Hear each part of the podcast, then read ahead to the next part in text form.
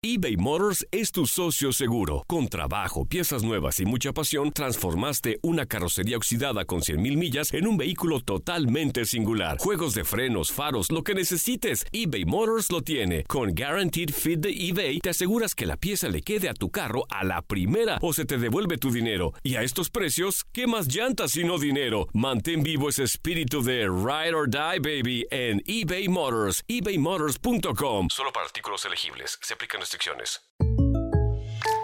When you buy a new house, you might say, Shut the front door! Winning! No, seriously, shut the front door. We own this house now. but you actually need to say, Like a good neighbor, State Farm is there. That's right. The local State Farm agent is there to help you choose the coverage you need. Welcome to my crib. no one says that anymore, but I don't care. So just remember, like a good neighbor, State Farm is there. State Farm, Bloomington, Illinois. Boost Mobile tiene una gran oferta para que aproveches tu reembolso de impuestos al máximo y te mantengas conectado. Al cambiarte a Boost, recibe un 50% de descuento en tu primer mes de datos ilimitados. O, con un plan ilimitado de 40 dólares, llévate un Samsung Galaxy A15 5G por $39.99. Obtén los mejores teléfonos en las redes 5G más grandes del país. Con Boost Mobile, cambiarse es fácil. Solo visita boostmobile.com. Boost Mobile, sin miedo al éxito. Para clientes nuevos y solamente en línea, requiere AroPay. 50% de descuento en el primer mes requiere un plan de 25 dólares al mes. Aplican otras restricciones. Visita para detalles. Este abril te invitamos a nuestra feria virtual Univisión Contigo rumbo a la universidad. Conéctate virtualmente con representantes de colegios y universidades en la costa este, desde Nueva York a Florida. Aprende sobre ayuda financiera, becas y otros recursos para continuar tu educación. Regístrate para asistir y para la oportunidad de ganar una tableta. Te esperamos en Univisión Contigo rumbo a la universidad del 3 al 9 de abril. Regístrate ya en univision.com diagonal universidad. El siguiente podcast es una presentación exclusiva de Euforia On Demand. Atrévete a cruzar el umbral de lo desconocido con los misterios clasificados como los códigos paranormales, enigmas que desafían a la ciencia, conspiraciones y creencias insólitas, fenómenos paranormales, bestiario mitológico, invitados especiales, la bitácora insólita, el diario de un investigador. Todo esto y mucho más por univision.com con Antonio Zamudio. Comenzamos.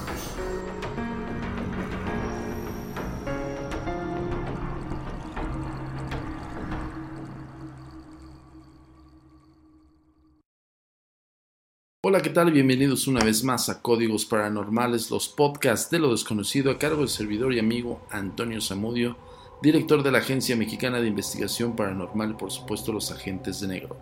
Esto es traído como cada semana hasta ustedes por univision.com y por Euphoria On Demand. Debo de recordarles que además de las redes sociales que usualmente ya saben cuál es la conexión, por Facebook, Agencia Mexicana de Investigación Paranormal, por Twitter estamos como arroba agentes de negro y arroba a mi paranormal y por Instagram arroba turinsólito y también ya creamos el arroba agentes de negro. Nos puedes seguir en esas redes sociales, pero principalmente te pedimos que también te agregues a la aplicación TikTok porque estamos subiendo mucho material.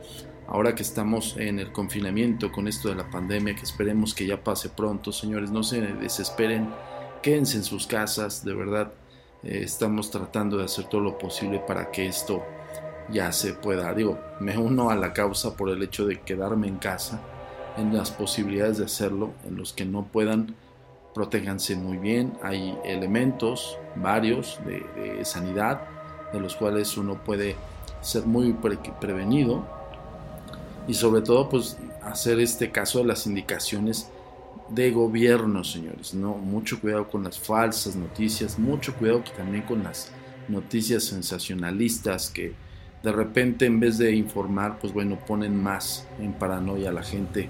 De verdad, mejor fíjense de las autoridades de cada país, de su país, de su comunidad. Esas autoridades vayan directamente a esas noticias, no, no vean otras más, o bueno, no es de que no las vean, bueno, igual las pueden revisar, pero no hagan tanto caso, porque luego hay mucho amarillismo, mucho sensacionalismo y de verdad que no ayuda en nada, en absolutamente nada poner de nervios a más personas de los que pues, ya están, ¿no?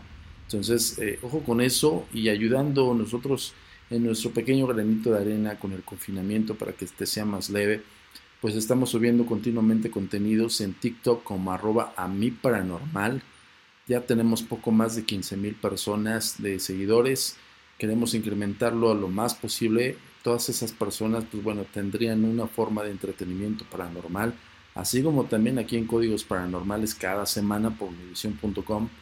Les pedimos que no solamente lo escuchen, sino también lo compartan en todas sus redes sociales, incluso lo descarguen para que sea también parte del brevario cultural acerca de este fenómeno extraño paranormal que nos encanta.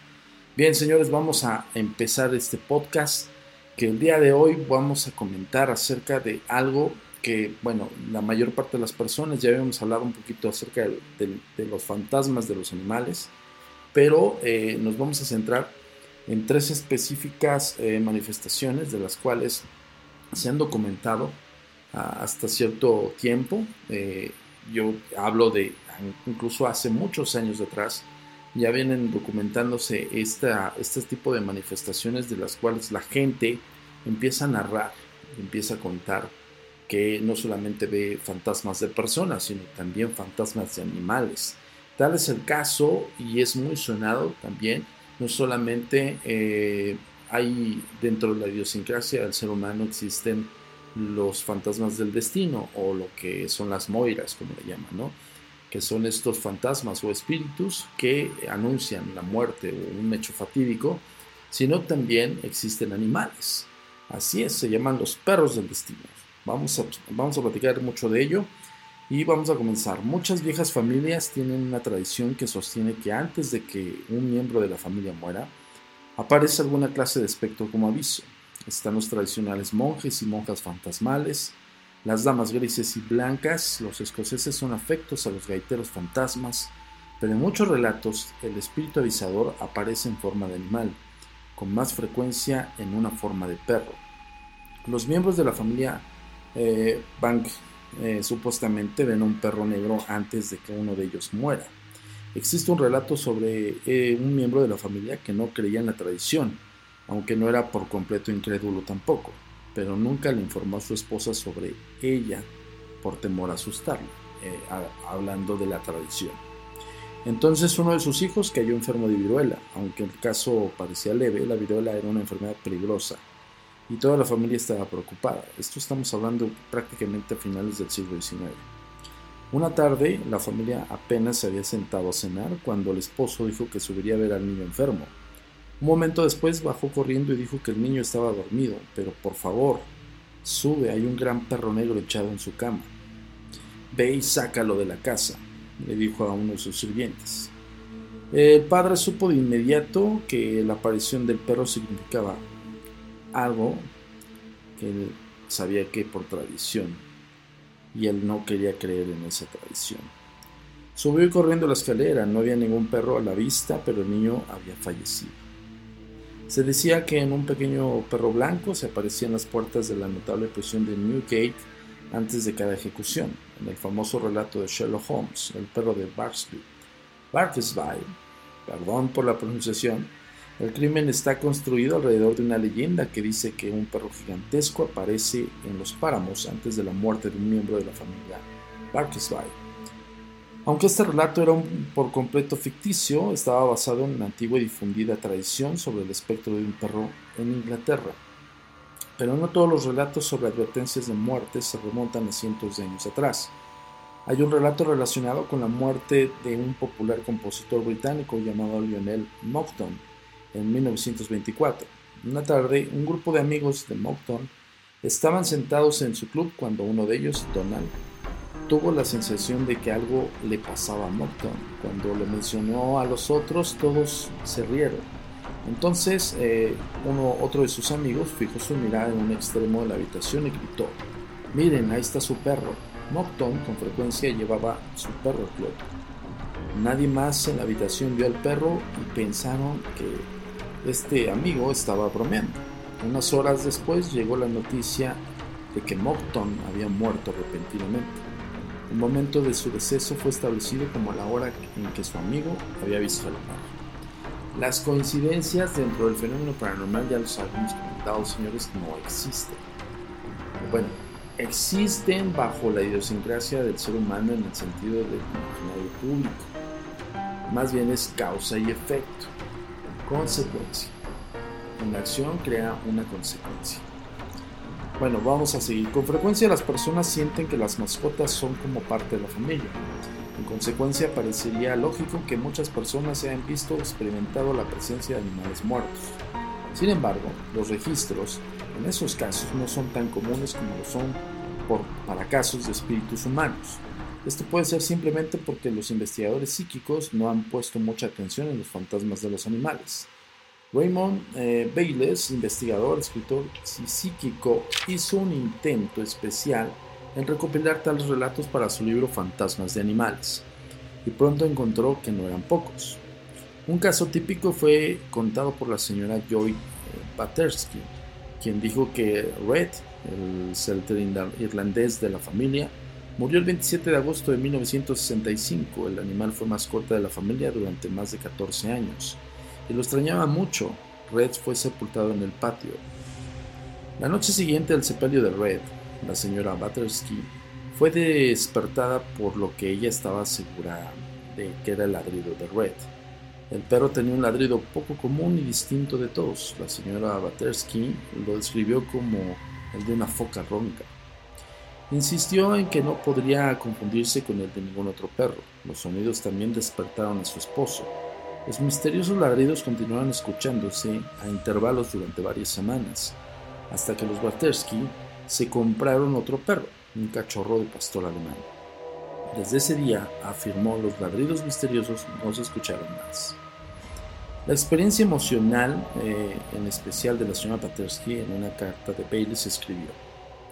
La última vez que se escuchó el ladrido, casi una semana después de que yo estaba llorando dormida y mi esposo me despertó, entonces solo yo escuché el ladrido, se volvía más lejano y en ese punto yo estaba tan molesta que insistí en que mi esposo desenterrara al perro para asegurarnos que estaba muerto. Él me afirmó que así era. ¿Quién puede decir si el fenómeno hubiera continuado de no traer otro perro a la casa? Eh, yo diría que en un periodo de cuatro semanas fuimos despertados por los ladridos de Red, cuando menos una vez por semana, pero la última vez solo yo lo escuché. Eh, obtuvo una declaración del señor Lawrence Batersky que confirmó el relato de su esposa en todos los detalles. Un vecino de los Baterskis también escribió a Bailey. Red ladraba de una forma muy especial y no podría confundirse. Después de oír al perro durante 13 años, los Baterskis aseguran que reconocerían el ladrido de su perro. Al eh, Morrison de Nueva York proporcionó Bailey un relato muy similar y la entrada a entrada a la tarde del domingo de junio de 1966, murió el perro que había sido su compañero durante 14 años. La carta de Morrison dice así. A finales de agosto del mismo año y a la misma hora y día, 2 pm del domingo, tenía un cliente cuando escuché el ladrido fuerte y feliz de mi perro. Nadie vive con un perro de 14 años sin reconocer su ladrido. Lo hubiera descrito como una ilusión por mi cliente también, pero mi cliente también lo escuchó. Era, una, era fuerte. Incluso lo asustó y me preguntó, ¿dónde está el perro? Lo pensé y decidí que ella no podría asimilar semejante relato y le dije, anda por ahí y seguí trabajando. Morrison dijo que eh, dudaba que el incidente se repitiera. Me pareció que le tomó un gran esfuerzo y mucha energía regresar y que no lo haría de nuevo. Otro de los casos de Baileys viene de Australia. Fue relatado por William Courtney, en 1953, Courtney vivía en un pequeño poblado de Sarina, el norte de, Australia. Tenía un valioso galgo llamado Lady, por lo que sentía mucho afecto, pero la perra enfermó y tuvo que ser eliminada, o dormida más bien. Esa noche estaba en mi cama pensando en ella cuando de pronto escuché sus pisadas por la puerta de enfrente. Las pisadas entraron a mi cuarto y entonces escuché el sonido de un pesado cuerpo que se dejó caer junto a mi cama. Me incorporé de un salto y encendí la luz, esperando ver a Lady echada en el piso, pero la habitación estaba vacía. Cuando menos yo no vi nada. Courtney no encontró nada extraño en la casa o el jardín que pudiera ser responsable del ruido. Entonces se dio cuenta de que escuchó el ruido a las 10 de la noche, la hora en que Lady entraba para dormir. Bailey se encontró un relato un poco más antiguo en las páginas de la revista Journal of American Society for Psychical Research. Ya habíamos comentado de esta institución a la cual eh, pues, data de casi finales del, del siglo XVIII y es prácticamente la primera agencia de investigación paranormal en el mundo, la SPR. La señora W. E. Pixon relató como Butch, su perro, murió al mediodía del martes 29 de marzo de 1949.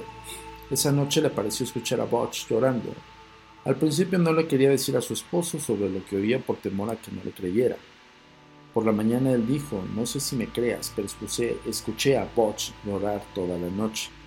Decidieron no decirle a nadie más, pero uno de sus vecinos informó que había soñado que escuchaba Butch. Los extraños chillidos y ladridos continuaron durante tres meses. La señora Dickinson agregó, otra cosa extraña sucedió como dos días después de su muerte. Estoy segura que vi una sombra brincar en la cama donde estaba acostado mi esposo. No puedo definirlo de otra forma más que como una sombra. Algo, estos son relatos muy fascinantes, recopilados por Baylis, que, que hizo este libro, que justamente es importantísimo cuando nosotros empezamos a documentar los fenómenos paranormales. Es muy importante que, que, los compartas, ¿no? Porque así evidentemente sabríamos que existió, que pasó, que sucedió. Y quiero comentar esto porque en lo personal eh, yo tuve un perro, hemos tenido varios perros en la familia, pero después de la muerte del último perro jamás volvimos a tener otro por el dolor de encariñarte con ese ser eh, que es parte de la familia, prácticamente. Y debo decirles algo, algo que me pasó muy curioso con, Ross. Ross era mi perro labrador, color paja, eh, hermoso y, y súper amable, súper amigo, lo recuerdo como, como mi familia. Me dolió mucho porque recuerdo que incluso cuando él falleció, yo estaba grabando Código Paranormal en el 2011, casi 2012. Estaba yo en grabaciones y salía mucho y casi no, no, llegaba a casa. Y recuerdo que en, en, la última grabación de Código Paranormal, algo bien curioso que me sucedió en esa grabación, que fue en Tlalpujahua, Michoacán, fue el último capítulo, el treceavo capítulo de Código Paranormal, La Mina de Dos Estrellas. Curiosamente estábamos este, en la mina eh, y estábamos concentrados en, una investigación que realizamos en, las ruinas de esa mina. Y algo bien curioso que yo no se lo había platicado a nadie, pero justamente cuando tocamos este tema, ahora empiezo a armar rompecabezas y evidentemente creo que sí fue Ross, ¿no? Estaba en algún punto de, de, de, la mina, no era una mina tan peligrosa como en un momento dado se pudiera esperar, ¿no? Que hay minas que tienen este, deslaves y cosas así. En esta no, pero sí está muy profunda y nosotros caminamos poco más de 6 kilómetros creo que es como 6 o, o 3 kilómetros, no me acuerdo muy bien. El caso es que el, en, pleno, en plena oscuridad te empiezas como a incluso eh, embargar de su gestión, vamos a ponerlo así. De repente empiezas a ver, la, evidentemente hay luz dentro de la mina, si no, no podrías ver absolutamente nada. Nosotros estábamos caminando, recuerdo que estaba Dante delante de mí, Daphne y Phipps estaban por adelante de nosotros unos 100, 200 metros. Ellas se adelantaron antes. Pero había luz, repito.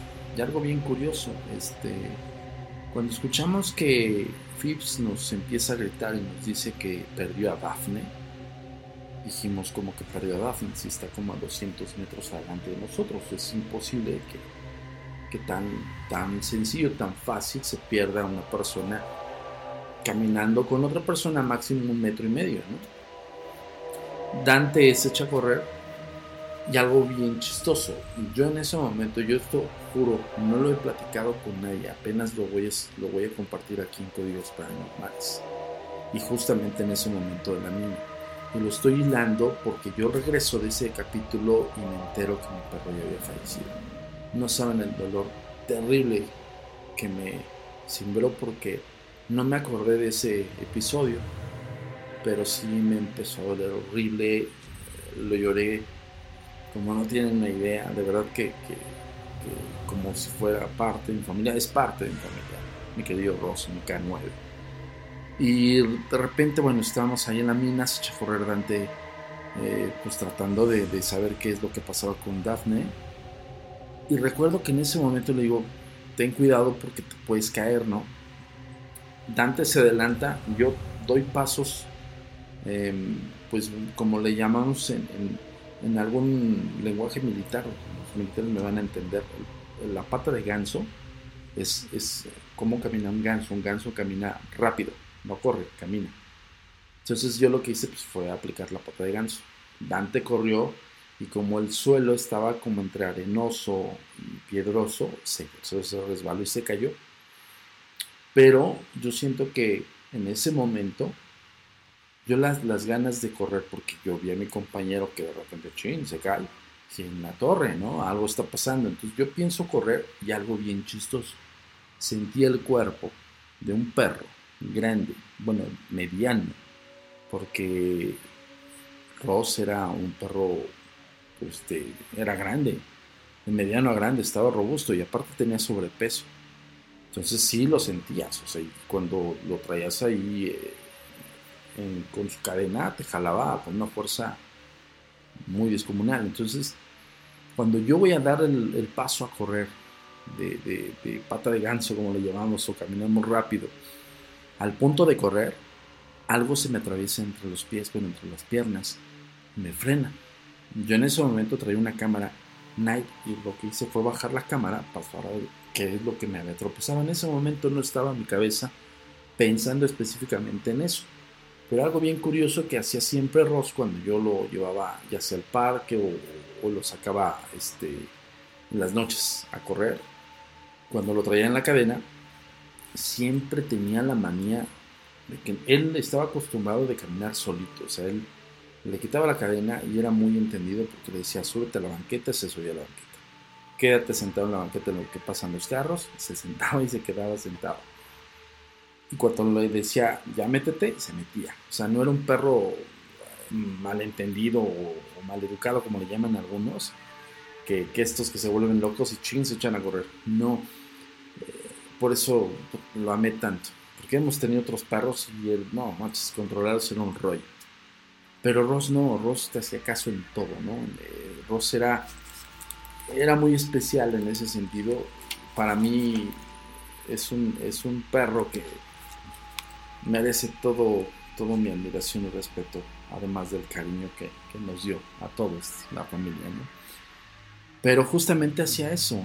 Y yo recordé, ahorita estoy recordando esos hechos, leyendo estos, estas crónicas de, de perros fantasmas y sí, o sea, lo, que hacen es lo que hacían en vida.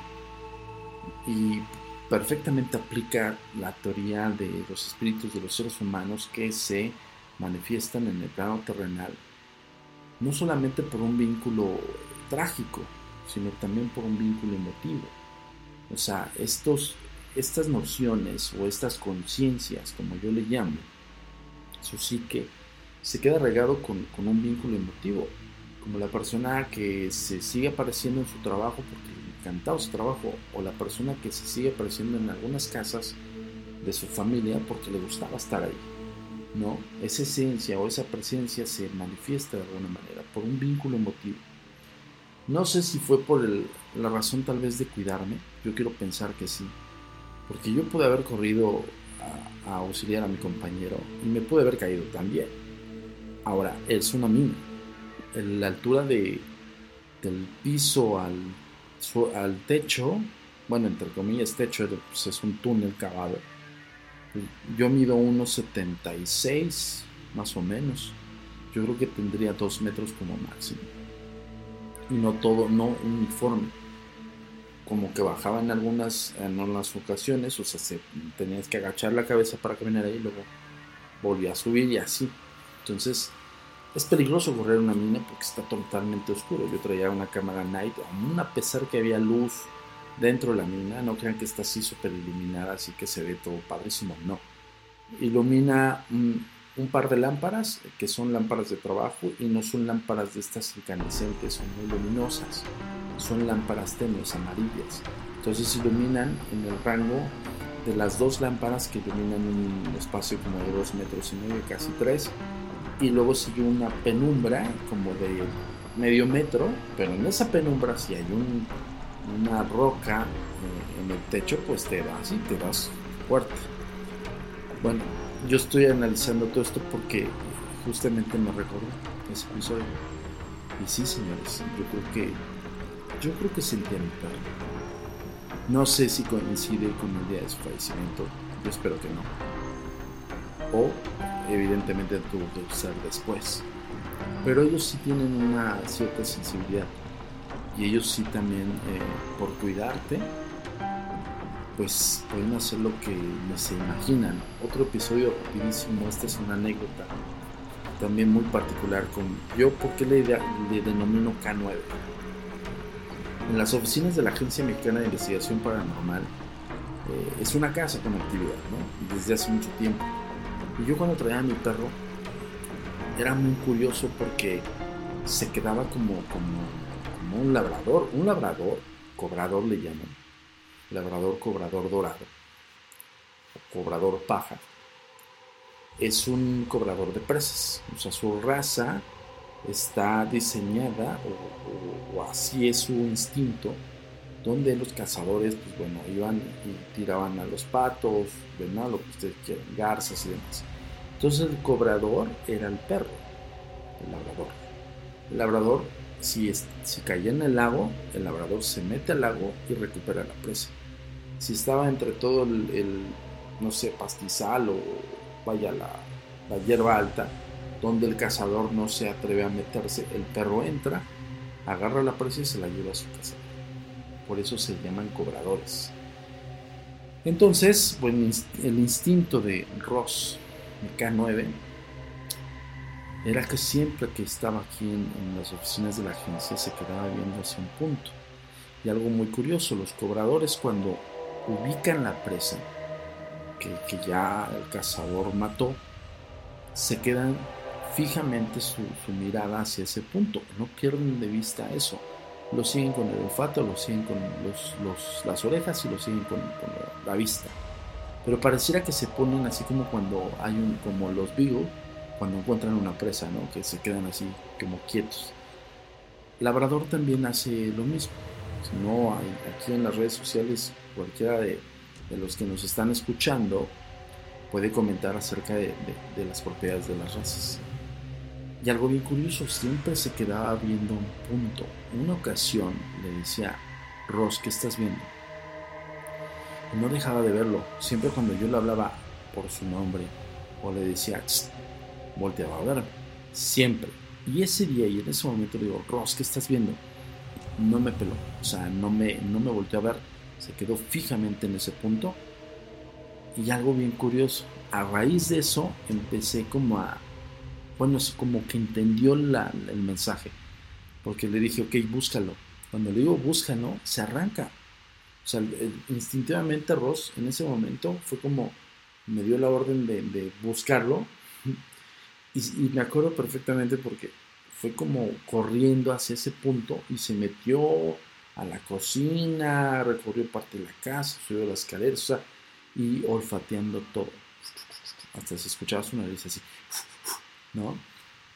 Y, algo bien chistoso, cuando ya le digo Ross, o sea, yo me quedé afuera y me quedé en el patio. Le llamo, ya llega y se queda sentado y se me queda viendo. Eso yo, para mí fue un lenguaje entre mi perro y yo. Simplemente como decir, sí, fui a buscarlo y me lo encontré y aquí estoy. Entonces de ahí en adelante empecé a hacer ejercicios con Ross. De repente cuando lo llevé a dos otras investigaciones, hice lo mismo. Y Ross hacía lo mismo. Se quedaba punto en un fijo, eh, perdón, viendo en un punto fijo, sin que yo, sin que nadie le hiciera a nadie de los investigadores ni a mí me hacía caso. Simplemente se quedaba en un punto y cuando yo le decía búscalo, ahí iba. Y no me van a creer, pero de verdad, lamentablemente no pude registrar eso porque yo emocionado porque mi perro hacía eso, pero nunca lo grabé haciéndolo, simplemente lo veíamos. ¿Qué hacía Ross? Ubicaba los puntos de manifestación y le hacía caso. La primera vez no le hice caso en una investigación en, el Estado de México. No le hice caso y coloqué mis cámaras en otro lado y no pasó mucho.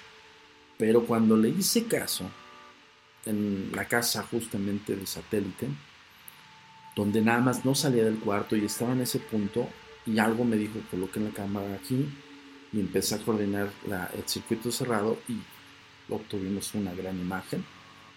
De ahí empecé a hacerle caso. No me le llevaba mucho tiempo, no, no me lo pude llevar mucho tiempo, ni, ni tampoco tantas investigaciones, pues porque también era perro de la familia, no era propiamente mío. Y más porque saben que algo bien curioso, porque mi madre lo extrañaba mucho. Y, y él también extrañaba a mi mamá. O sea, era un perro, híjole. Yo creo que este, este podcast se lo dedico a Ross, a mi can Pero bueno, esa, esa fue en el, en el tenor de, de, de, los fantasmas de las mascotas. No tuve yo una experiencia posterior a su muerte, de eso nada más lo que les platiqué acerca de, de la investigación de Minados Estrellas, justamente en la grabación de Código Paranormal. Y sí fue curioso porque eso es lo que hacía. Hacía eso cuando, no sé, no quería que pasara en algún lado, de repente incluso en la calle. Y algo, algo bien este, curioso y, muy acertado es que esos perros también son ocupados como lazarillos. Es, esos perros tienen una, una noción por el cuidado de sus amos, como si fuesen como pues sí, como un enfermero, como, una persona muy responsable de otra persona, es, eso es como una parte de, sus propiedades del carácter del temperamento del perro. Son muy este, mamalucha, como les decimos, ¿no? Entonces, este, justamente cuando yo iba a cruzar una avenida, algo así, estaba en la tonta, yo mis cosas en mi mente, y llevaba a mi perro se me ponía en medio de las piernas y no me dejaba pasar. Y yo, cálmate, ¿qué traes? No? Y en eso volteas y, y viene un carro. No. Entonces, sí lo hacía. Era una forma de expresar, hey, deja de estar tonteando y fíjate dónde vas. Entonces, este, bueno, ya no les quiero platicar más. La verdad es que me, me pone nostálgico y me entristece un poco la, pérdida de, mi perro, pero pues él se fue también de viejito, o sea, no, no murió este, joven, no murió, murió, bueno, yo creo que sí le faltaron como fácil cinco años, este, pero pues bueno, ya se le habían complicado muchas cosas bueno, la tristeza es de, no haberlo visto cuando él partiera, ¿no? Eso es lo, que más entristece, pero donde quiera que estés, Ross, y espero que estés en un gran paraíso. Eh, te mando mucho, mucho amor. Gracias. Bueno, sigamos. Eh, vamos a hablar de los poltergeists de animales. Porque justamente estamos tocando este podcast acerca de los fantasmas de animales y todo lo que converge al asunto paranormal y animales. Los fenómenos poltergeist tradicionalmente, tradicionalmente encierran ruidos extraños y objetos que se mueven pero las apariciones, aunque son raras, no son por completo desconocidas. Y los fenómenos poltergeist en ocasiones son acompañados de apariciones de animales, por lo general de apariencia extraña y sobrenatural. Uno de los más famosos casos de poltergeist registrados en la historia de la investigación psíquica ocurrió durante el siglo pasado en Inglaterra, en Willington Mill, propiedad de la familia eh, Proctor, durante más de 10 años, el molino fue escenario de toda clase de manifestaciones poltergeist. Se escuchaban ruidos fuertes y amenazadores, y a veces parecía que el galope de un burro y, otros, y otras eh, hierros hirvientes cayendo, las puertas de las maderas tronaban como si estuvieran ardiendo. Por momentos los toquidos eran casi constantes y también había apariciones muchas con forma animal. Thomas Davidson, eh, que pretendía a una sirvienta de la casa de los Proctor, relató una inolvidable experiencia de Wellington Mill. Davidson eh, se encontraba cerca del molino cuando se le acercó algo que parecía un gato blanquisco. Davison, que al parecer no quería a los animales, le tiró una patada, pero su bota atravesó la forma como si no hubiera nada. El gato o lo que fuera desapareció. Apareció de nuevo unos minutos después, esta vez saltando como conejo. Davison lo pateó de nuevo y otra vez su bota atravesó la figura. La tercera vez que apareció tenía el tamaño de una oveja y era luminosa. Para entonces Davison estaba asustado. Según el relato hecho por su hijo, Toda la fuerza muscular parecía paralizada. Se movía, desapareciendo en el mismo lugar de la aparición anterior. Mi padre declaró que si los pelos se paraban de punta, a él le sucedió entonces. Pensando que ya había visto suficiente, se fue a casa y guardó el secreto. Un hombre llamado Witch informó haber visto un gato en el cuarto de la caldera del molino. No había nada raro en la aparición del gato, pero en vez de caminar como animal normal, se arrastraba como una serpiente. Trató de seguirlo, pero atravesó una sólida pared de piedra. Una mujer estaba en la cocina cuando oyó ladrar perro, entonces sintió que, lo que aparecían patas en sus hombros. Desde luego no había ningún perro a la vista. La comunicación es muy importante para nosotros. Síguenos en nuestras redes sociales. Facebook, arroba a mi paranormal. Twitter, arroba agentes de negro. Instagram, arroba insólito. Nuestro sitio oficial, www.agentesdenegro.com.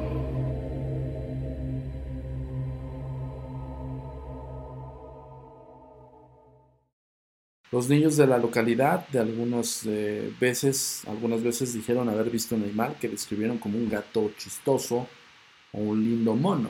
Durante los años de las perturbaciones, en el molino.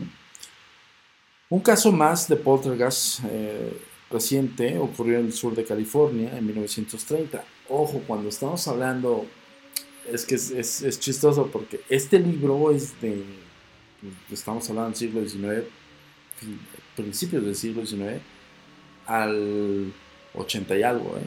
Entonces, si, si habla, por ejemplo, de casos recientes, estoy hablando de casos ya de muchos años atrás. Ok, el caso del poltergeist al sur de, California en 1930 en la casa de la señora James Rogers. Todos los miembros de la familia escucharon ruidos extraños, incluyendo algo que parecían pisadas. Una noche la hija de la señora Rogers fue despertada por ruidos que venían de la cocina. Cuando fue a investigar no encontró nada extraño. Cuando regresó a su habitación vio un extraño perro. El animal estaba inmóvil y miraba fijamente se dio cuenta de que había algo extraño en el animal porque era semitransparente. Al caminar hacia él, eh, moviendo la mano, el perro desapareció. Prácticamente el encuentro con fenómenos sobrenaturales ligados. Aquí, por ejemplo, entra la explicación sobrenatural. Eh, o la concepción de investigación sobrenatural porque está ligado a algo eh, estrechamente con lo que nosotros llamamos naturalidad. ¿no? Pero bueno, eh, de los relatos que hace rato los comentamos, están documentados en este libro y están documentados con la fe eh, prácticamente de las entrevistas. ¿no? Entonces por eso tenemos estos detalles y quiénes fueron, dónde vivieron, hace cuánto fue y demás. ¿no? Eh, incluso de, estos eh, fenómenos de animales también están relacionados con muchos con poltergeist.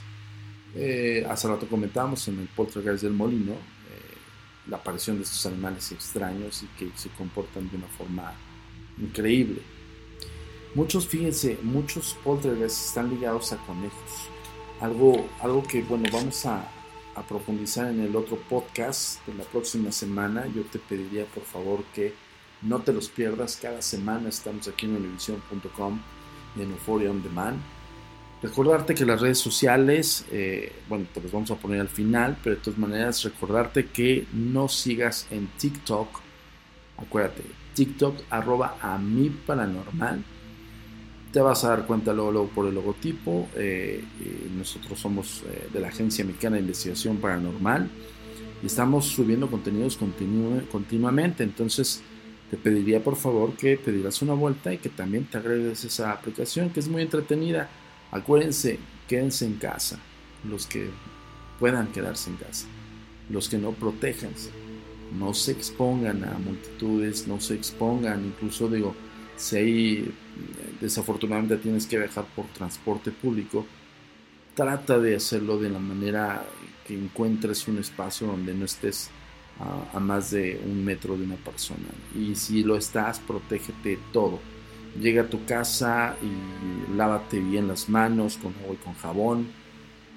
No solamente las manos, dicen que hay que lavarte por más de 20, 30 segundos las manos. Lávate prácticamente el brazo, el antebrazo, las manos. Yo les voy a dar un tip yo la verdad es que ya se me hizo costumbre ahorita con, con, esto de la pandemia y la precaución que debemos de tener. En la agencia lo que hago es, an antes de salir, de un día para otro que tengo que ir a la tienda o algo por el estilo, siempre preparo literal una cubeta con agua con cloro, con le echo cloro, le echo un líquido de limpiapisos y le echo un jabón en polvo. Entonces, pues hace espuma, hace jaboncito y demás, pero el cloro es lo básico. Todos los días lavo la puerta de entrada a la agencia. Todos los días. De verdad es, un, es una costumbre que ya se me hizo costumbre ahorita con este asunto de la pandemia, pero que sí es importante porque si tu puerta está hacia el exterior, no sabemos quién toca esa puerta, quién pasa sus manos, no sabemos. Entonces, ahorita hay que cuidar hasta incluso ayuda a cuidar a los demás. Si tú lo haces todos los días es una forma incluso de tener una sanidad en mente que, que tú mismo te la estás este, eh, programando. No, ya sabes que tienes que lavar el sabón, ya sabes que tienes que lavar la puerta, ya sabes que incluso tienes un agua ahí eh, que tiene todos estos químicos que pueden matar eh, el bicho, bueno, el cloro mata, es un desinfectante poderoso, huele terrible yo, verdad, tenía un asco por ese olor, pero ya me acostumbré. Y tengo un trapo húmedo, y justo también es otro tip que les voy a dar, porque lo estoy viviendo, señores. Estoy aquí en México, en la Ciudad de México. Es, es eh, está haciendo cepa de la pandemia en todo México. Y, no podemos no dejar de ir a comprar cosas, ¿no? Pero cada cosa, cada producto que traigo de la tienda, pasa por mi filtro de sanidad. O sea, yo traigo la bolsa, que es una bolsa ecológica, saco mis productos, los que están en, los que están en, este, en envoltura, y les paso el trapo con los líquidos que les dije. O sea, el trapo está húmedo y hace como espumita y pues ahí me tienes, ¿no? O sea, no lo paso en, en jabón y lo, y lo enjuago porque entonces ahí sí podría meter agua y es un rollo. Eso lo paso así, luego ya subo y luego le rocío este, el spray desinfectante y si por cualquier cosa, eh, no soy paranoico, pero digo, por cualquier cosa, tomo gel antibacterial y también le doy una pasadita. Los dejo reposando en un espacio donde no estén dentro de la despensa que tengo aquí y ya después ya, nada más les doy otra ya. Digo, es engorroso y un momento en que eso cambia la vida de todos, ¿no? Porque habrá personas que sí son muy quisquillosas con la limpieza y ya tienen incluso su, su esquema de limpieza, ¿no? Pero ahora con el cambio que estamos viviendo y con este esto que estamos este, experimentando, pues sí, no está de más. De verdad, eh, son tips que les digo.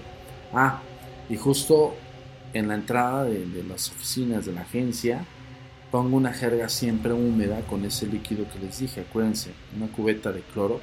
O sea, meten una porción de cloro como unos, que les gusta, unos 250 mililitros, 300 como máximo. Sé que es mucho, pero así lo hago yo. Pues pueden meterle una tapita, no sé, ¿no? Yo le meto eso por eso huelen terriblemente las manos, pero es eficaz. Jabón de polvo y jabón líquido y hago esta sustancia y con esa misma sustancia remojo un trapo que es con la que limpio los productos una vez comprados en el súper y eh, mojo, remojo siempre una jerga, una jerga que está en los pies.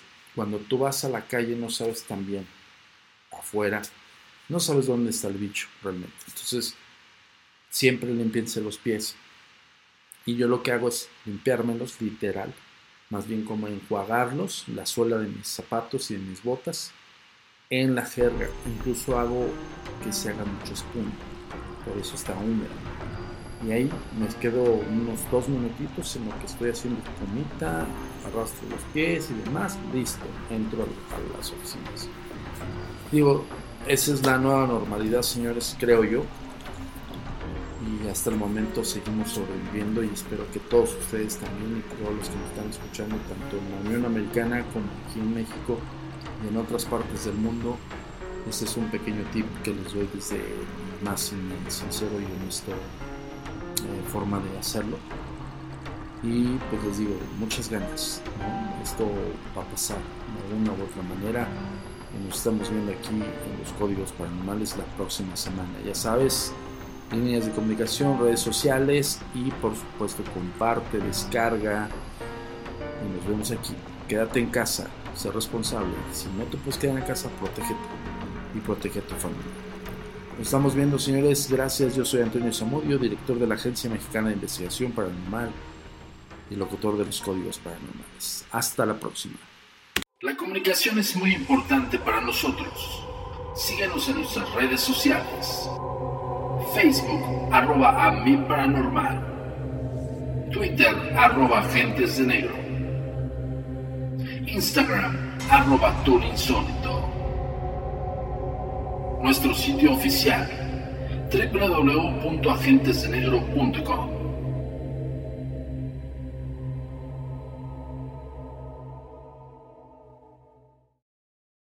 El pasado podcast fue una presentación exclusiva de Euphoria On Demand. Para escuchar otros episodios de este y otros podcasts, visítanos en euphoriaondemand.com. Boost Mobile tiene una gran oferta para que aproveches tu reembolso de impuestos al máximo y te mantengas conectado. Al cambiarte a Boost, recibe un 50% de descuento en tu primer mes de datos ilimitados. O, con un plan ilimitado de 40 dólares, llévate un Samsung Galaxy A15 5G por $39.99. Obtén los mejores teléfonos en las redes 5G más grandes del país. Con Boost Mobile, cambiarse es fácil. Solo visita boostmobile.com. Boost Mobile, sin miedo al éxito. Para clientes nuevos y solamente en línea, requiere AroPay. 50% de descuento en el primer mes requiere un plan de 25 dólares al mes. Aplican otras restricciones. Visita para detalles.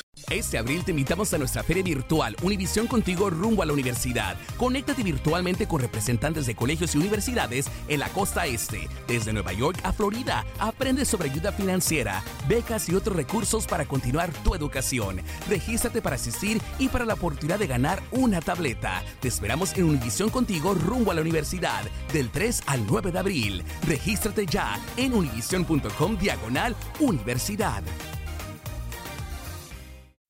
Swimsuit? Check. Sunscreen? Check. Phone charger? Check. Don't forget to pack the 5 Hour Energy. It fits great in a pocket or carry on, and the alert feeling will help you arrive ready for anything. Now get 20% off when you use code 5HE Travel at 5hourenergy.com. Expires April 30th. One time use only, not valid with other discounts. Remember, visit 5hourenergy.com and use code 5HE Travel to save 20%. ¿Te preocupas por tu familia? Entonces, ¿por qué darles solo huevos ordinarios cuando pueden disfrutar de lo mejor? Eggland's Best, los únicos huevos con ese delicioso sabor fresco de granja, además de la mejor nutrición, como 6 veces más vitamina D, 10 veces más vitamina E y 25% menos de grasa saturada que los huevos regulares, además de muchos otros nutrientes importantes. Así que, dales los mejores huevos. Eggland's Best, mejor sabor, mejor nutrición, mejores huevos.